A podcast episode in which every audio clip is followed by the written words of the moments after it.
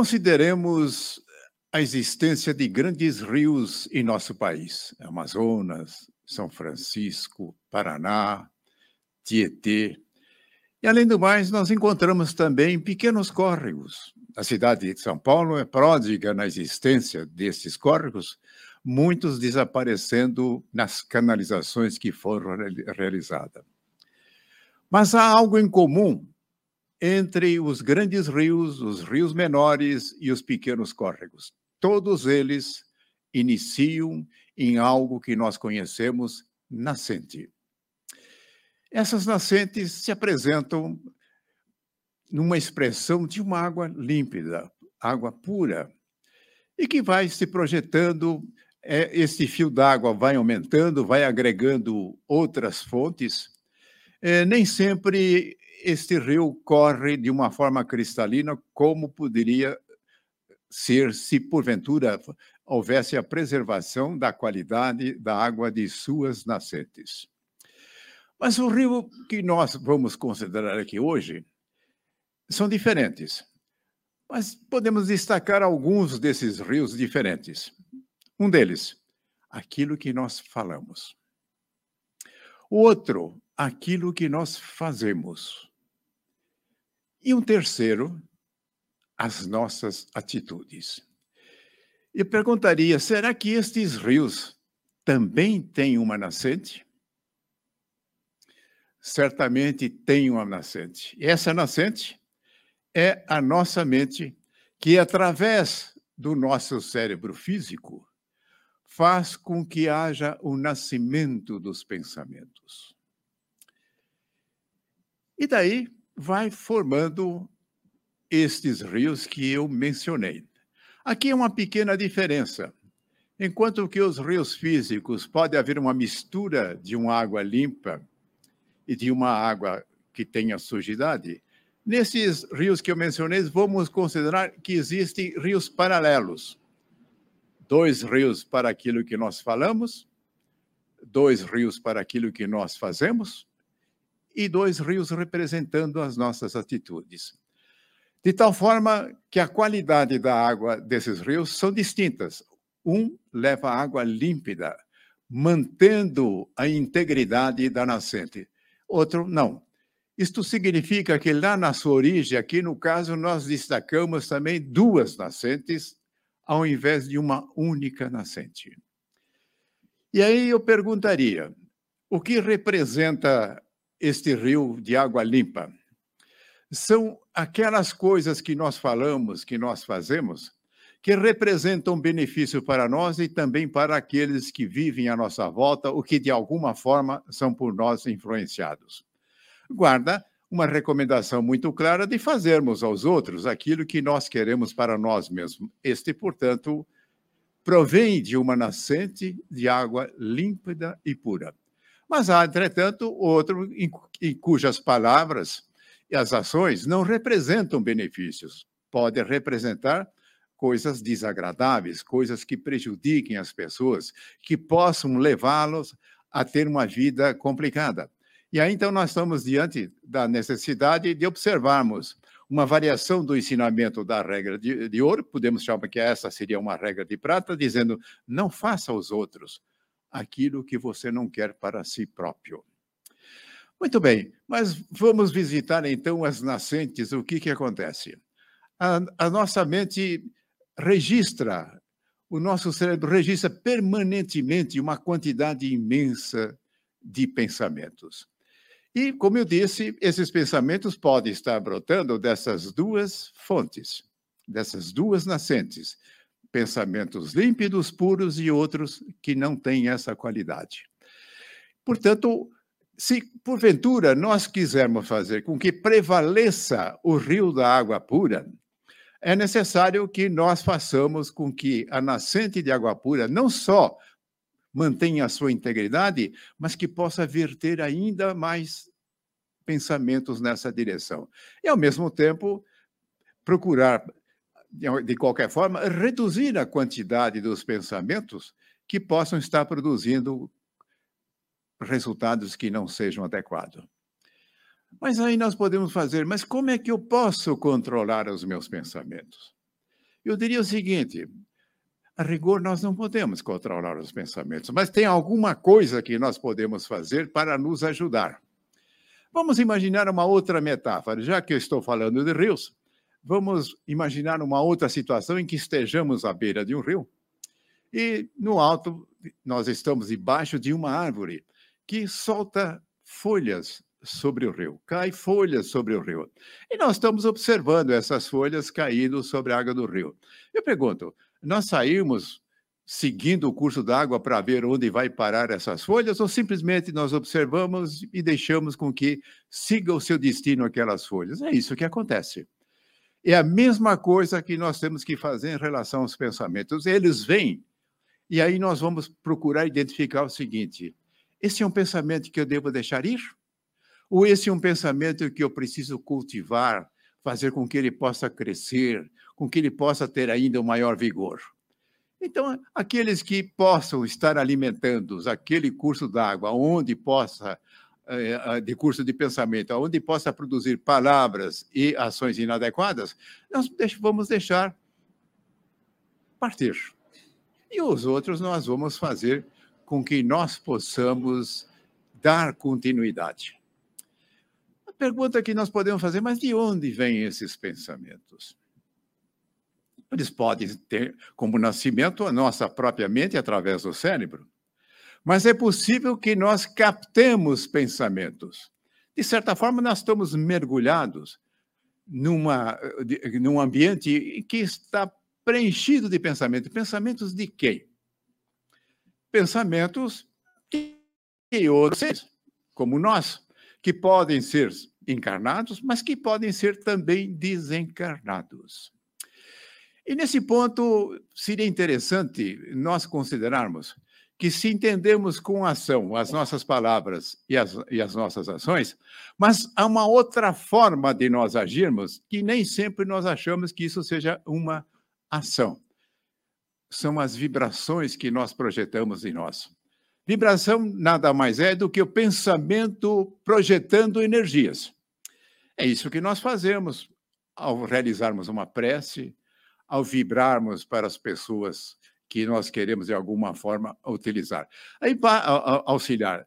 Então, basta que nós focalizemos uma pessoa, alguma coisa, uma situação, para que seja projetado nessa direção nossos pensamentos. Agora, pensamentos provenientes de que fonte? Daquela de água, daquele de pensamentos limpos ou aqueles outros que não guardam essa condição? Mas vamos ver a consequência se nós projetarmos esses dois tipos. Há uma característica, os pensamentos que nós projetamos, de maneira semelhante àquilo que acontece com o sinal de rádio, de televisão, todo sinal de rádio e televisão que é emitido volta para o emissor. Vocês sabiam disso? E os nossos pensamentos têm a mesma característica, eles são projetados e voltam para nós. Eles voltam com a mesma qualidade, com a mesma intensidade de que partiram? Não, eles voltam com força redobrada. Se o pensamento for um pensamento negativo, ele vai voltar juntando o quê, hein? Mais sujeira. Vai se reforçar ainda mais. Se porventura for um bom pensamento, ele voltará também com uma força maior, porém de alta qualidade. Nós estamos aí novamente diante da lei da semeadura, não é isso? Nós semeamos aquilo que nós, ou por outra, nós colhemos aquilo que nós semeamos. Isso ocorre nas nossas palavras, isso ocorre nas nossas ações, mas ocorre também em relação aos nossos pensamentos. Então, notem, voltando a enfatizar, não controlamos os pensamentos, eles vêm mas nós podemos dar continuidade ou deixar simplesmente com que eles possam caminhar sem que nós venhamos a cultivar. E muito menos projetando esses pensamentos na forma de vibração para que nós tenhamos uma colheita ainda mais atensada, de uma qualidade que não é aquela que nós queremos. E, mas normalmente as pessoas acham que, é, que os pensamentos simplesmente podem nos dominar. Não, os pensamentos não somos nós. nós podemos produzir os pensamentos, podemos observar os pensamentos e ter uma ação sobre ele, não no sentido de impedir que ele exista, mas impedir de qual é o uso que nós damos para os pensamentos. Muito bem.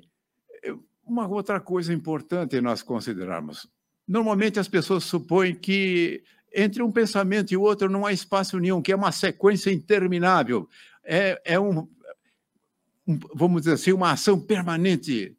Não é assim. Entre um pensamento e outro existe um espaço, ainda que pequeno, ainda que nós não percebamos. E eu vou relatar como é que nós podemos cuidar desse espaço, depois nós veremos qual é a importância disso. Vocês já ouviram falar sobre meditação, não é isso? E muitas vezes as pessoas ficam desanimadas, achando que meditar é um negócio muito complicado, e existem algumas prescrições realmente complicadas. Entretanto, isso também chega-nos com ensinamento de mestres que dominam isso de uma forma plena, de uma maneira muito simples. Não é necessário nós sabermos sentar naquela posição de lótus. Se, se, você conseguir fazer isso tranquilamente, tudo bem, não tem problema nenhum. Não conseguindo, uma cadeira de um espaldar reto que permita com que você tenha uma postura equilibrada, que não pegue no sono, porque se você se recostar numa poltrona, pode acontecer de você, no lugar meditar, você vai a sonhar. Muito bem. E o que nós fazemos? Simples.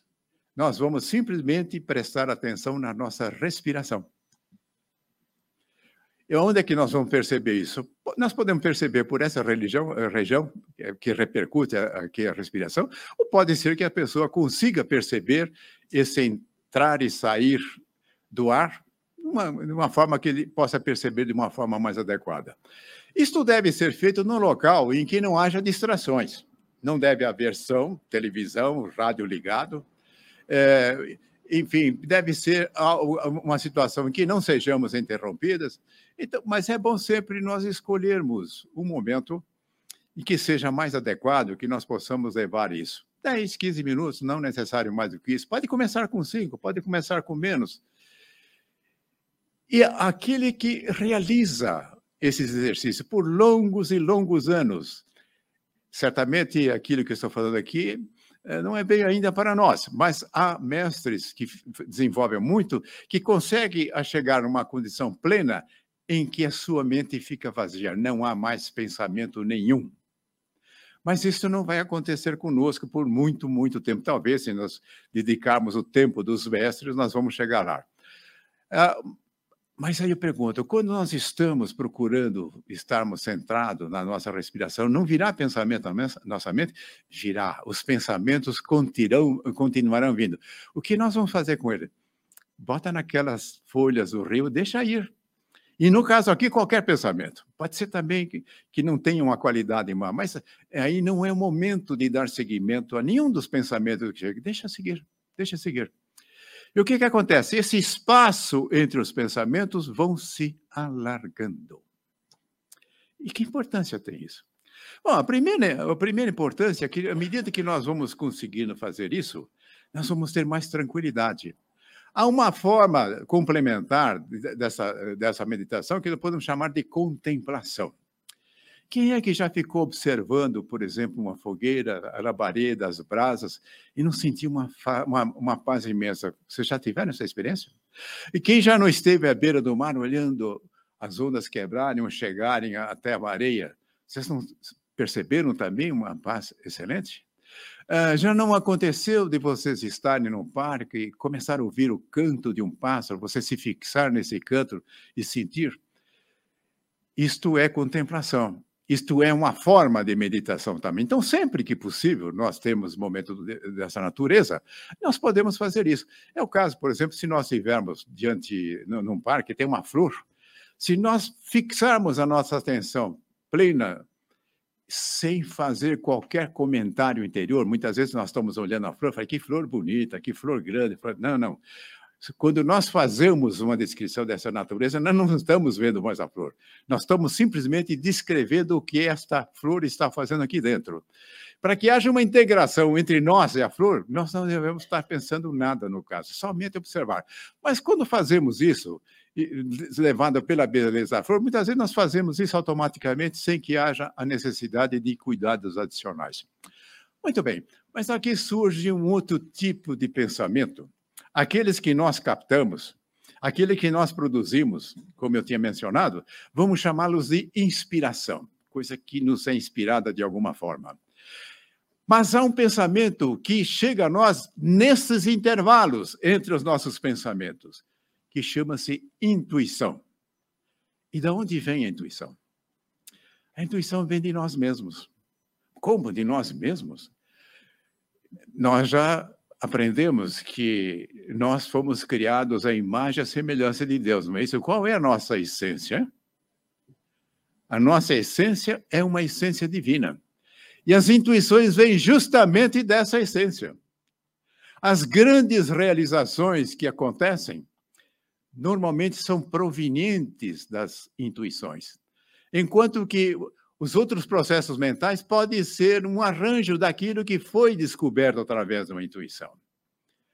Pode ser uma combinação diferente daquilo que já tenha sido percebido. Mas a verdadeira fonte de criação vem através daquilo que nós chamamos de intuição. Mas, de qualquer forma, eu acredito que o grande benefício que nós podemos adquirir através da meditação é encontrarmos paz de espírito, tranquilidade. E há, há várias situações em que nós podemos voltarmos para isso, talvez conjugando com aquilo que eu estou uh, dizendo como contemplação. Vamos supor que eu estou sentado no ônibus.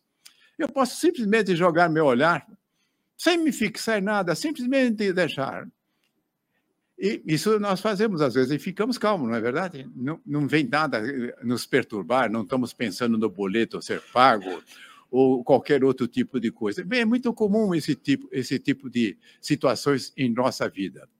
E à medida que nós vamos fazendo o treinamento, isso sim, então sentado lá na cadeira, essas possibilidades nossas conseguem, conseguem se abrir mais. Então, cada vez mais nós seremos, vamos dizer assim, capazes de ter uma tranquilidade, porque aos poucos nós vamos afastando aquilo que os pensamentos inadequados possam estar nos trazendo de uma forma inadequada.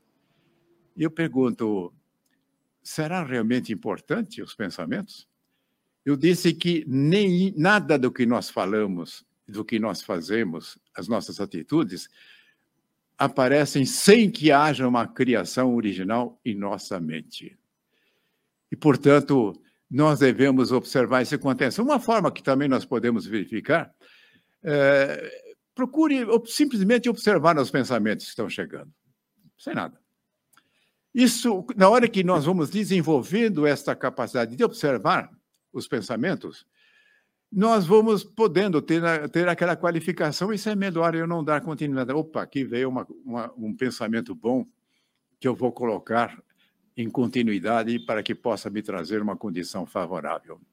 Portanto, eu acredito que é algo de fundamental importância que nós venhamos a dedicar atenção necessária para a importância dos nossos pensamentos, para que cada vez mais o nosso rio de pensamentos puros, de fazer e de falar aos outros aquilo que nós queremos para nós mesmos, engrosse e que seja um rio caudaloso. E ao mesmo tempo que gradativamente vá secando aquele outro rio.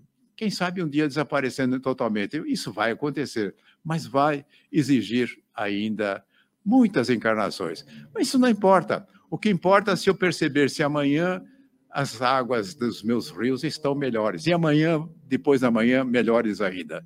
E que nós possamos, portanto, navegar nesses rios mentais na busca do grande propósito da nossa vida, que é alcançarmos a nossa felicidade. Compartilhar a felicidade com Deus, nosso Pai.